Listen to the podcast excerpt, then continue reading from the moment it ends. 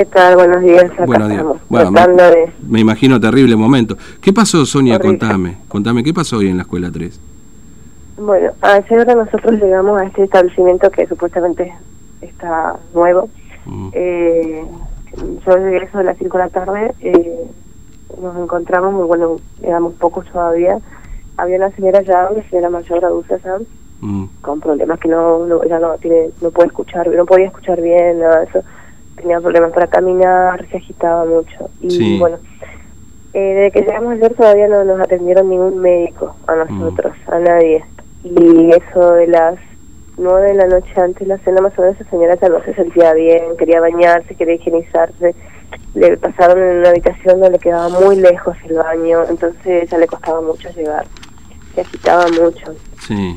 hasta el baño. Entonces, bueno, eh, eh, agarré y, y nosotros dimos el aviso a los policías porque no Mm. había ningún médico que sobre el tema de la señora que, que se agitaba mucho si la podían ver.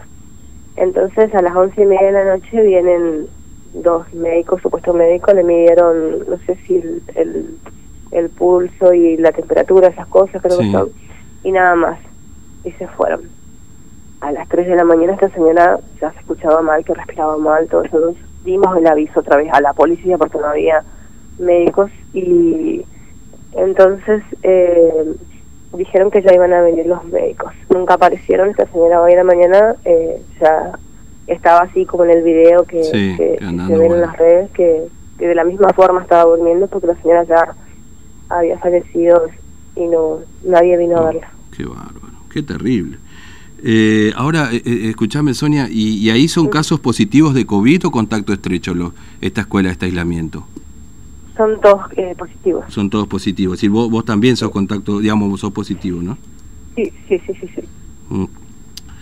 Uf, la verdad que me imagino, Sonia, yo te digo, a mí me está costando inclusive charlar con vos, me imagino la situación que están atravesando ustedes ahí en el lugar, ¿no? Porque todos sabían... Es horrible porque nosotros pasamos la noche con esa señora así eh, eh, y fue muy feo porque tratamos de hacer todo lo que se pudo para que no sabíamos que ella tenía cáncer terminal. Eh, nos enteramos hoy cuando ya el doctor vino a constatar de que la señora estaba sin vida.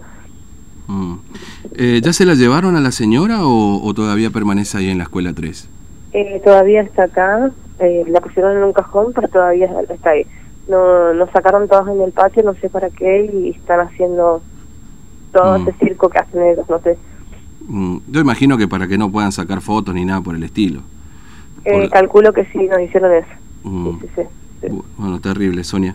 Eh, gracias por atendernos, Sonia. Un, un saludo No, ahí a disposición. favor. Hasta luego. No, hasta luego. Bueno, eh, doctora Vilaggi, no sé si me escucha. Eh, Sí, sí, sí, Bueno, no sé si pudo escuchar la entrevista con Sonia. La verdad que terrible. Esto configura, no sé si la posibilidad inclusive de alguna denuncia, porque claramente aquí esta mujer la dejaron morir en esta escuela número 3. Nosotros entendemos que ha- hay abandono de personas, siempre lo denunciamos en cada uno de los habeas corpus y te digo por qué, porque como bien decía Sonia, no hay asistencia médica.